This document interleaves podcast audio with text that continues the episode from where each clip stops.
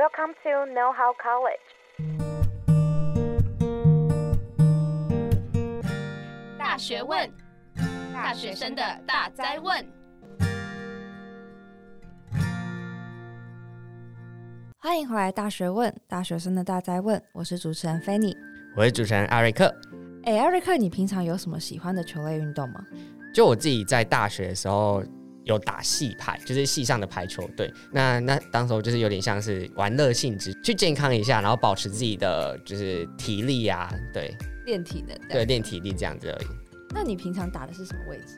哦，其实我们一开始在练的时候有蛮多位置去让你 try 的，就是有我们我有打过攻击手，对，然后后来也有练蛮多的接球。那我最后因为身高，因为身高关系，就被派去到那个就是自由球员，对，也打了一阵子这样。那你在就是打排球的时候有遇到什么挫折或者是压力吗？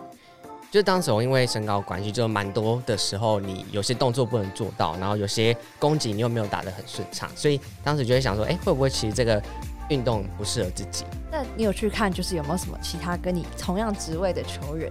啊，其实我后来就找到一个就是也是蛮知名的自由球员的呃打女排的自由球员，然后我就看到他的故事，我就觉得哎、欸，好励志哦，然后就我就就有点像。在心中埋下一个默默的牙，就是不管怎么样，我觉得如果你真的喜欢，然后你真的热爱的话，你就是不要去放弃。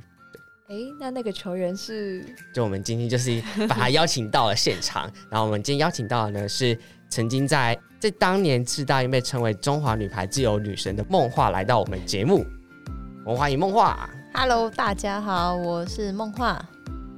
好，那可以请梦话简单介绍一下自己吗？哦，因为其实我现在不是现役的球员，我现在已经是退役了。在今年的企业联赛就已经没有出赛了，然后呃，目前就是在台电公司上班，然后就当一般的上班上班族喽，然后偶尔打打球。目前在球场上已经是没有任何压力了，不过现在压力都来自于工作嘛？没错，工作 就是就是非常。就是早出晚归的上班族这样，哦，对，就跟现在的蛮多大学生一样，对对对，没错。好，那其实梦话以前是就是台电女排的球员嘛，那想要问一下，你当初是怎么接触到排球的？嗯，其实因为我以前就是非常好动的一个女生，对，就但是因为姐姐姐姐她也是打排球的，只是姐姐打的没有像我这么的专精啊，对，然后我。不管怎么样，都很想要打球。我不管什么球都打，呃，应该是说打排球也会打篮球，然后就是晚上也都会跟那个朋友啊骑脚踏车去夜游干嘛，反正就是很爱动。运动女孩。就对啊，我也不知道为什么，当然没有谁会小时候就知道自己的兴趣是什么。嗯，反正走到哪就算到哪。哦，也走一步算一步。对，开心，国小就开开心心打球啊，然后也没压力啊，然后就可以拿到。有，其实我小时候就有胜负欲，嗯，因为我记得我们小时候在打台北市的杯赛啦，然后我印象非常深刻，因为我们都算是赢了，赢了赢比赛都大概拿拿那时候刚拿冠军，但是有一场我们输掉了，就我自己很难过的坐在旁边，我自己回想起来，我觉得我那时候就其实原来这么小就有胜负欲这个东西，嗯，对，所以我就觉得打球这东西对我来讲。就是很自然而然去做的事情，也没有人帮我，就是说，哎、欸，你以后就是什么，帮我规，就是没有人跟我讲这件事情。我只是觉得说，走到哪就算到哪。对对对，哦、没错。对。那你高中那时候就特别在专打某一个位置嘛？就是比如说像你现在的自由球员的这个位置。嗯、说的，因为其实我以前从小我非常有印象深刻，就是我国小的国小国中的第一手能力跟接球能力都非常好。嗯，对。你自己讲，对，就是就我印象非常深，就是我以前就是想要怎么接，哎，球就会到位，修正什么，修正球什么，很会判断，就不用想，我就可以做到。哎，长大就不一样，压力大，比较大，就会想想想太多，对，想太多。但是国小我非常印象深刻的是，教练每次都说要练修正嘛，然后都会叫我来示范，哎，我就示范，哎，都可以修正很漂亮。我也不知道好球还是不好，但是大概都是。这个球的轨迹都是很棒的，对。那可以请梦话描述一下自由球员通常都在做什么事情？哦，自由拳就是人称骂爹，就是人家都说是被打的啊，哦，有点很没礼貌哎、欸。那个 就是像那个观众，不是观众，不要说观众，就是可能比较没有在打球的，就是不知道这个就是名称怎么用的时候，我们通常自由拳说是救球嘛。嗯，某一天就有人跟我说：“梦幻，你那天怎么就摔倒？”你不觉得超没礼貌吗？嗯、什么叫摔倒？那叫做技术性的救球，好吗？哦、对呀、啊，反正他就是人称的骂爹嘛。自由球员就基本上都是在后排，呃，接球啊，然后说是，呃，是不能有攻击行为的自由球员。不过这有点牵扯到一些规则啦。但是我们基本上就是自由球员就是专门接球，嗯、然后不做攻任何发球或攻击拦网的动作。嗯、然后举球员就是负责。碰基本上都是碰触第二颗球的选手，他可以配球把他送到位，没错，可以他他有那个权利可以选择他要把球举给谁，嗯，对对对。然后攻击手就不外乎就是专门攻击的杀、呃、球的，没错没错没错，就是这样。Okay. 那你当时候，我记得你国中的时候是算是攻击手嘛，然后在高中的时候就变成就是自由球员。那你当中的这个转变有没有就是你觉得心理上有一个不平衡的地方，或者是不适应的地方？会啊，因为其实我国中来讲的话，因为我们国中一直以来都是台北市非常优异的学校。你要说到全台湾的话，可能还没那么强。不过我在国中也算是蛮觉得自己还算是蛮好的攻击手，但是一直都是以防守比较优于攻击的攻击手。对对对对，所以那个时候高中就被教练觉得说，他有觉得我有当自由球员的潜力，因为我的低手能力非常好，包括球感啊，或者是呃判断啊跟反应啊，都算是比较。很老教练嘛，他们就比较会看人，他们就觉得说，哎、我比较适合当自由球员。那当然，一开始当自由球员的时候，其实我的阿 Q 其实是非常多的。第一个，我要你，你知道，有时候你会一件事情没有错，你这件事情很优秀，但是如果你要把它瓜分很细的来做这件事情，就变得是有一点会很难，就基本就不好，因为其实我是没有基本的。我说是基础嘛？基础对，就是你要好好接球，其实我觉得有点困难。嗯、我都是我那时候就随性嘛，就想怎么接，想要转圈圈接什么的，嗯、就仗着自己球感好，然后就这样子乱接，没有压力啊，你不用去想啊。嗯。但是你当上自由球员之后，你就要想很多，你要想你要接什么范围，以及你要怎么样送球才能给人家的安定感，那些东西，我觉得都是自由球员必须该富有的，所以。我刚接自由球员的时候，其实我压力非常大，因为我觉得我防守好没有错，但是你要我去练更细的接球动作，我反而就是会接不好。说从一个直觉型的打球到变成要很制式化的打球，会有点困。对，没错，就像你说的，你原本是很反射性的知道你要做这件事情，但是变成是你要被动式的。这样讲嘛，好像也不能这样讲。就是你今天要考虑到更多的事情。对对对，并不是只有接球这么简单了。嗯、对对对。然后前几年刚接上自由球员的时候，我就会觉得说，那些攻击手不能得分，可不要在那边打我打，好不好？就其实我自己其实是很有得分欲望的人。嗯、就像我刚刚说，我国小就觉得胜负很重要这件事情，就可以知道我个性其实是得失心很重啊。得分欲望很重啊，或是输赢也很重要的一个选手。嗯，对，所以其实，在前几年我非常不适应，但是后来能够适应的关系，是我觉得，嗯，就是大家应该是说，每个人在每个阶段都要找到他的价值感跟成就感吧。对，我想我应该是就是找到自由球员的价值感以及成就感。有哪个契机吗？就是某一场比赛，或者是某一个就是跟对手打的过程中，你觉得啊？这就是自由球员的价值。我觉得这应该也是要取功，就是真的要谢谢很多观众吧，就是球迷啊，他们都会。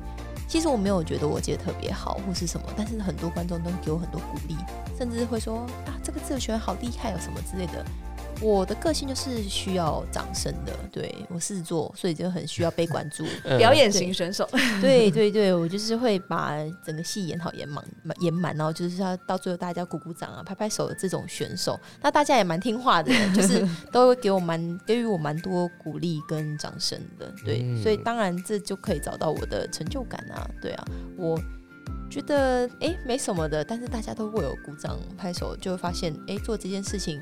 是很值得被关注的，被被就是被鼓励的这样子，对，是很棒的成就感来源。对啊，没错。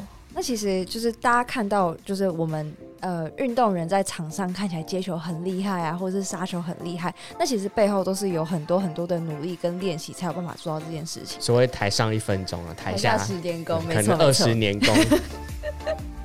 没错，所以接下来我们就要来讨论，就是关于嗯职业的运动员的训练的部分。那想要问一下，就是梦话印象中最辛苦的训练菜单，或者是你觉得最辛苦的训练的部分是哪一个部分？这样，其实我觉得训练，嗯，菜单怎么可能不辛苦？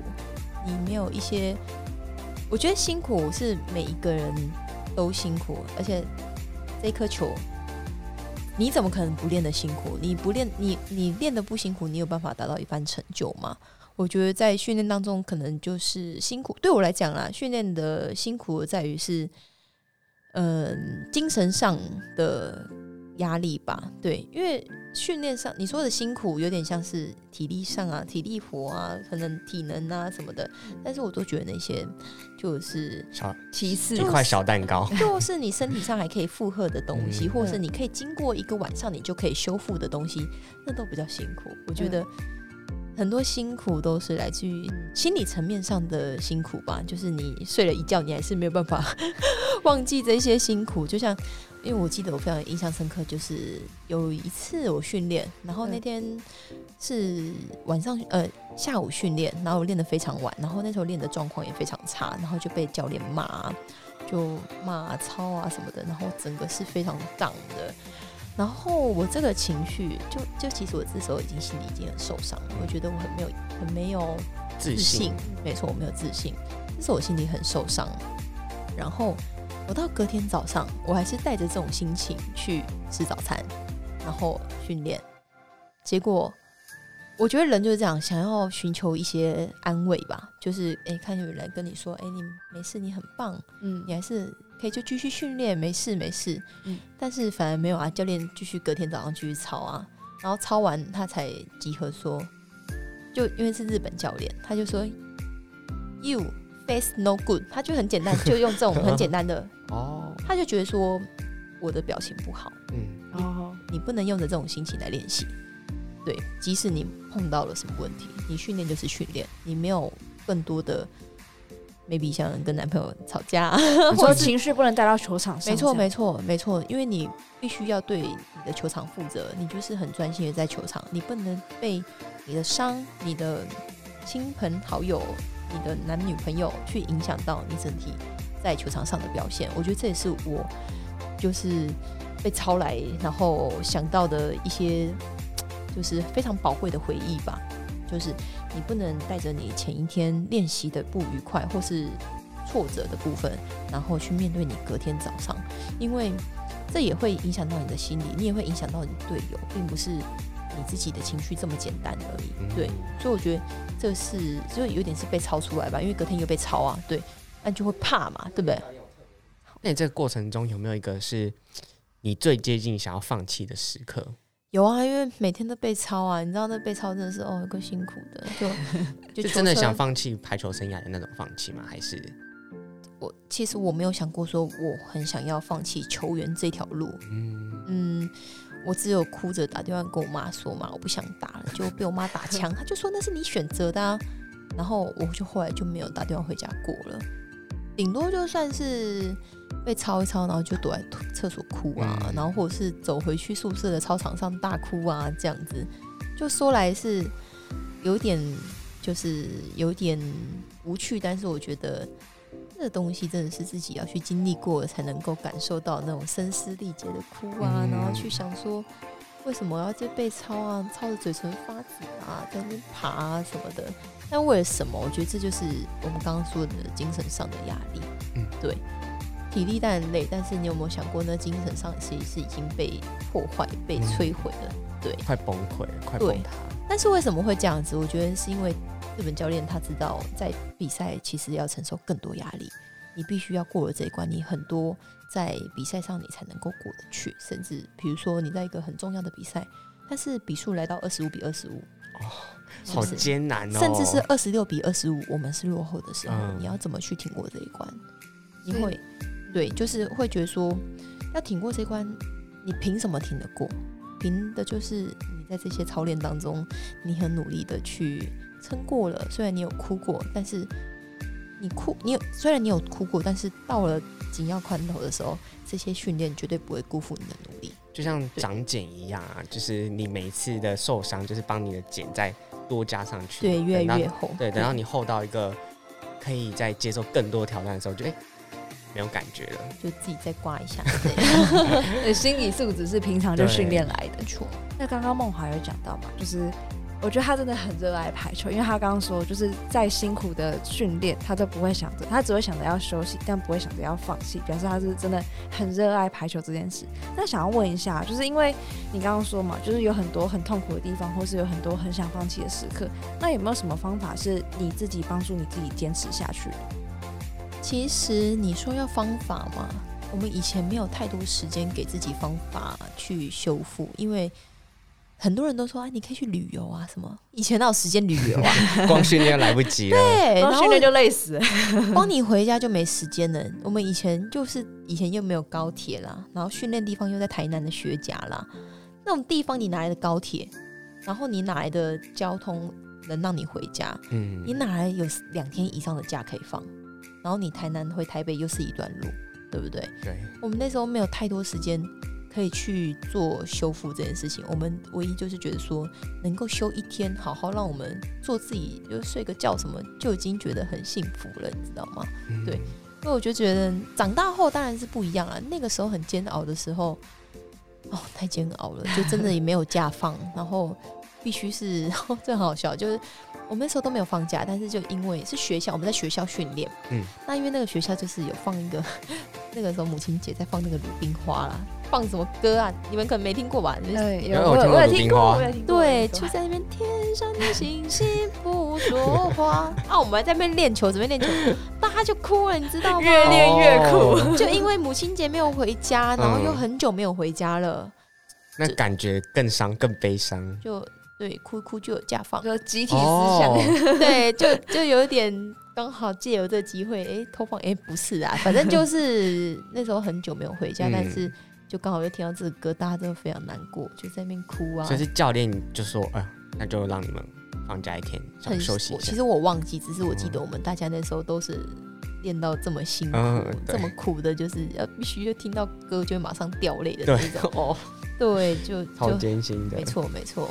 在前几年世大运的时候，有很就是有好几场中华女排的精彩比赛，然后就是有看到，就是梦话你其实有受伤，就是你抱有点像是抱着伤势，然后呃仍然的就是坚持上去就是打球，所以想知道你当时啊，就是在台北市大运前受伤的时候，你当下的想法是怎么样？对，那时候其实真的是一个非常意外的意外，就在比赛的前一天，我们都会做训练嘛，嗯，然后我好比赛，比如说我明天就要比赛了。就在今天的训练，就我就是不小心是掌骨骨折。那个时候我就是要救一颗球，前排拦网有一个 touch，然后我就是要反应的去单手去接那颗球。但是因为就是在那个 moment，就是球跟地板以及我的手这个瞬间，然后就有点像我的手就这样插进去，嗯、这样插进去吧。嗯。我当下就觉得不对劲，为什么这么痛？好痛哦，很痛，真的很痛，真的很痛。然后就整个发热嘛，因为他就骨头就裂开这样子。然后就我根本就不知道原来会到骨折，我顶多就以为是吃萝卜干，就这边吃萝卜干什么的。嗯，就后来去照 X 光才发现，说我这是已经是骨裂了，它就是一只骨头，然后这样裂开这样分开了这样。对，裂开。然后大家其实当当然当下我不知道这么严重，但是我其实我诉说了我的状况，说他现在发热啊，然后很痛啊，我没办法用力什么的，其实。队医脸都绿了，没有，应该那时候说防防护员啊，因为队医会在总部那边等着消息嘛。啊，那时候防护员可能也知道我的状况可能没有那么的乐观，乐观，对。但是我自己还不知道，我只觉得很痛，赶快帮我治疗，我还想要比赛。然后回去本部的时候才照 X 光，然后才知道原来我心骨裂了，然后并且有一点被宣告说，你再打下去，你可能会有严重的开放性骨折这样子。然后那个时候我说不行，不管再怎么样，我就一定要下去打。因为当时的中华队，当时的台湾队就只有我一个自由球员。对，我知道如果我不出来接，我不是觉得我自己会接得很好，或者是说没有人可以顶替我位置，只是我会担心说我没办法接，是要另外一个选手，maybe 像攻击手，maybe 像举球员，他们有他们自己的专长，没有办法去发挥在国际赛国际赛上，必须要来顶替我的位置，我会担心球队的运作非常的呃不顺吧，因为像大家都会习惯我接球的位置啊，但是如果你换了一个人来，他接球的范围跟我觉得又大不相同，所以其实我没有把自己的伤摆优先，我会觉得我先整考量到的是整体整个队。如果你今天呃球队上有第二个自由球员的话，那就另当别论，那没关系，就放他去，就给他接没有关系。但是当时是没有第二个自由球员的，但是如果有第二个自由球员，我也是不会放弃。对，反正就我还是你还是会希望以最佳的阵容去。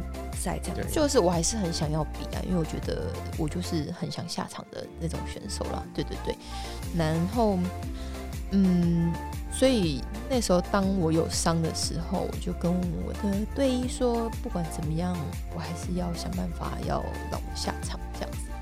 然后队医很像就说你我哦，对我是说不管怎样，我会对我自己负责。对，我不想要大家给我太多。就是就是，我不想给大家太多压力，因为其实队医如果听了我的话这样做，到时候我真的有一个开放性骨折的话，那是不是就是对医要去承担？嗯，但是我我我不会，因为这是我自己的问题，嗯，对，而且是我自己的选择，我自己想要继续接的，对，所以在当时我是还蛮坚定想要继续接下去的，就是这个意念，对。然后其实对医他。帮我很多，就是目前现在在福大医院工作的洪家洪医师，对他，呃，就是一个帅哥医师。嗯，题外话，题外话，对，帅哥医师之余，他就是也帮我克制化了，就是树脂石膏，就是对它不像是以往一般很坚硬的那种，你们大家看的，比如说像电影看，就是挂在脚上的那种很厚、很很很硬的那种，它是那种一卷纱布这样子，然后你缠上手之后，再包一点，再加一点水，它就会立马就是变硬嘛，它就会变一个石膏这样子。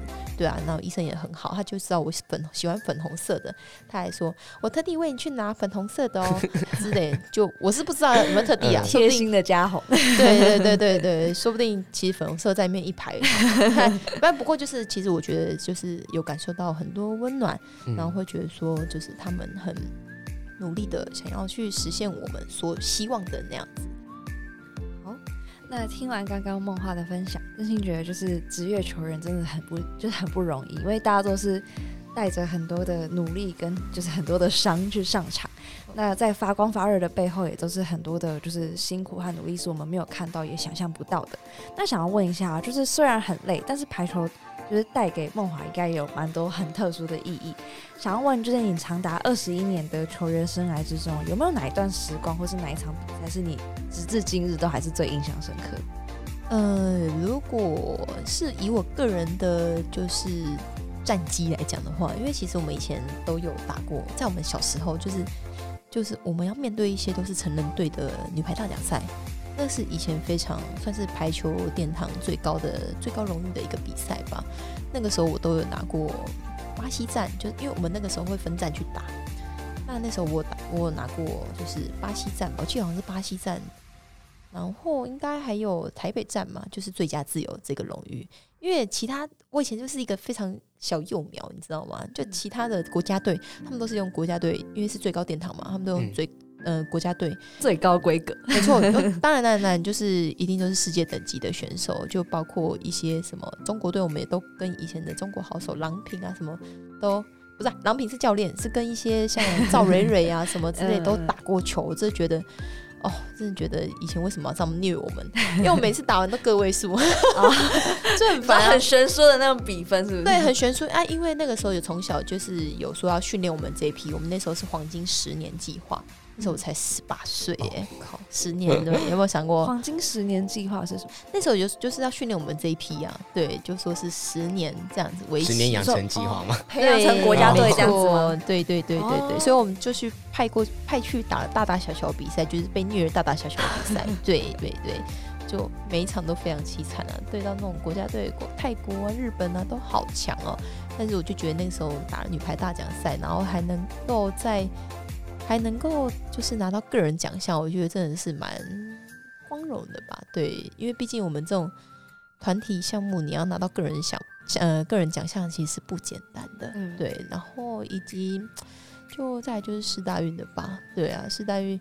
我觉得比赛纵使是成绩是不差，但是我们绝对还有潜力达到前面的前三名。然后再就是氛围，台湾看排球的氛围，哇，那时候真的是激励吗？没错，很感动，很感动，因为我们通常都是打晚上六七点的比赛，然后比完其实都八九点了。然后我重点是我已经看到外面已经有人要排队买明天的票，对，是不是？我很感动，好感动哦！这台湾其实，在很少会看到有这种。场面，除非棒球才会有，或是今天的 Blackpink 之类的。哦、对对对，对，没想到我们台湾也有这个发光发热的这一天，所以我觉得我们已经忘记比赛内容了。我只觉得我台湾人的这一刻让我觉得非常的感动。对，嗯、没错。嗯，如果用一个词来总结一下，你就就是你的球员生涯的话。你会用哪一个词来给他做一个总结呢？被大家用去了，我不想用了。对啊，哪一个词呢？球不落地，永不放弃。大家现在都乱用，好不好？就呃，也不要说这个适合我，但是因为刚好是大运那个时候，其实我也我觉得那个算是。在写我吗？我好啦，我因为刚好我就自由球员嘛。你今天说一个攻击手球不落地永不放弃也怪怪，对，所以就当做是我的吧，就是球不落地永不放弃。我觉得这比较能够代表我自己在排球生涯，甚至在做任何事情的一个态度，就是永不放弃的精神。没错，OK，在这边说明一下，就是在座有人有用那个球不落地永不放弃的，要记得付版税给那个梦话，好不好？开玩笑。那个账号在底下就付一下，是。刚刚有听到梦话从台电女排退役，那可以跟大家简单介绍一下你的退役生活吗？其实我退役就很简单，因为人家说你会不会不习惯，因为运动量变少。其实我不会，因为我反而在退役前就已经在想着上班族的生活了，因为你不得不去面对这些上班必须要会的事情，它不再像是你球员生活，你只要顾球技。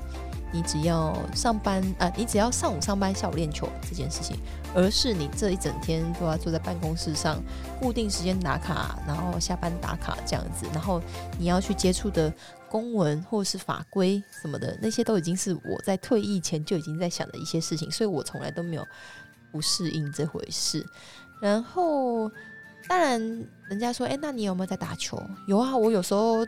晚上还是会打球，但是碍于有时候你知道，有些上班族应该蛮了解，蛮能够了解，就是上班完回到家根本就是很累，很累，对，就只想要当那个沙发马铃薯，嗯、就直接坐在沙发上啊。然后，但我还是会碍于身体健康，就是还是有时候还是会去健身房做做重训，然后晚上打打球，甚至这是呃运动这部分，可能就是早上就是会走走楼梯啊，就抓时间。运动对，我办公室在十一楼，就每天早上从一楼爬到十一楼，然后中间休息的时候可能会从十一楼爬到我们就是公司最高是二十七楼，然后再坐到坐电梯坐到一楼，再从一楼爬到十一楼。对，因为我觉得就是你没有时间运动，或者是你晚上不想要这么累的话，这些小小的运动都可以就是微微的。就是辅助辅助，你说上班前先做个有氧，这样 就走楼梯啊。那你要带着你愉快的心情，还是要带着有点慵懒的心情，就取决于你自己走路的步调。如果你自己今天很积极的话，你就走快一点，让自己喘一下。但如果你今天真的好累啊，其实我根本就不想爬，那你走慢一点嘛，就比较不会那么累了。对，就是会抓时间运动。对，然后那偶尔也会。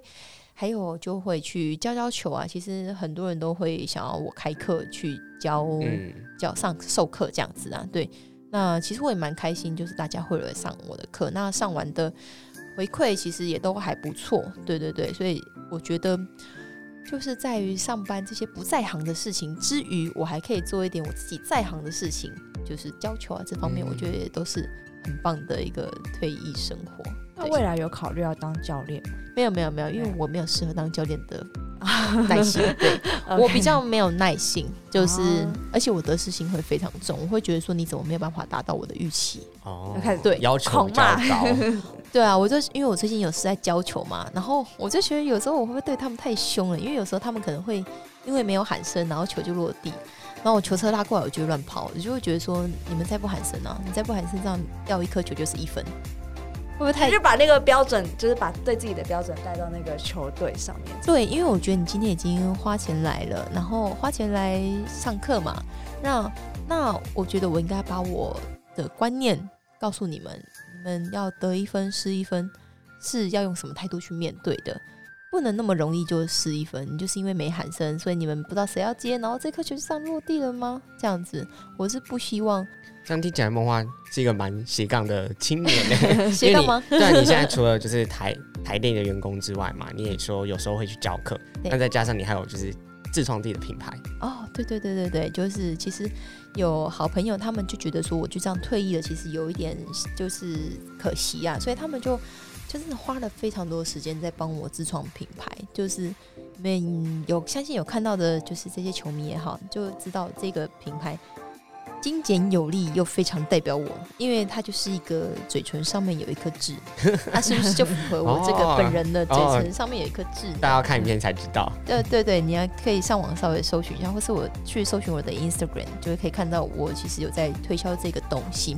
我不太像是，因为其实我没有很想要走运动，因为我觉得我想要 for 就是非运动的也可以穿，所以我希望可以走稍微再休闲一点，对，然后甚至。可以比较取向于我的穿衣风格之类的，对，然后希望之后就推出的产品大家都会喜欢这样子。嗯，所以你主最主要的呃理念是什么？呃，它呃，当然就是这个微笑表微笑的这个嘴唇，就是非常简单的明了，就是。这是我的嘴唇，这是我的笑容，嗯、就代表你。对，我希望大家在每个困境的时候都可以带着这个笑容，然后去应对。其实他那个嘴唇上面那颗痣，其实是有一点就是球不落地，永不放弃的感觉，就是它就是会悬挂在那边，它不会。就是掉下来的，哦、对对对，好意象哦。对对对，所以其实这些都是有经过设计的，哦、对，包括这个嘴唇的颜色也是我非常喜欢的红色，我喜欢带有一点性感的氛围嘛，对，但是又可以微笑的，嗯、呃，去面对所有困境这样子。如果大家对于梦话的品牌有兴趣，我们会把资讯放在下面的资讯栏哦。那我们节目其实今天已经来到尾声了。那我们今天真的很感谢梦话来到我们的现场。我们从一开始就聊到了，就是他自己的排球生涯呀，以及他当初是为什么会进入就是国家队担任选手的这个契机是怎么样去。呃，慢慢走出来的，以及他当时在国家队训练的时候遇到了哪些困难，跟令他是印象深刻的事情。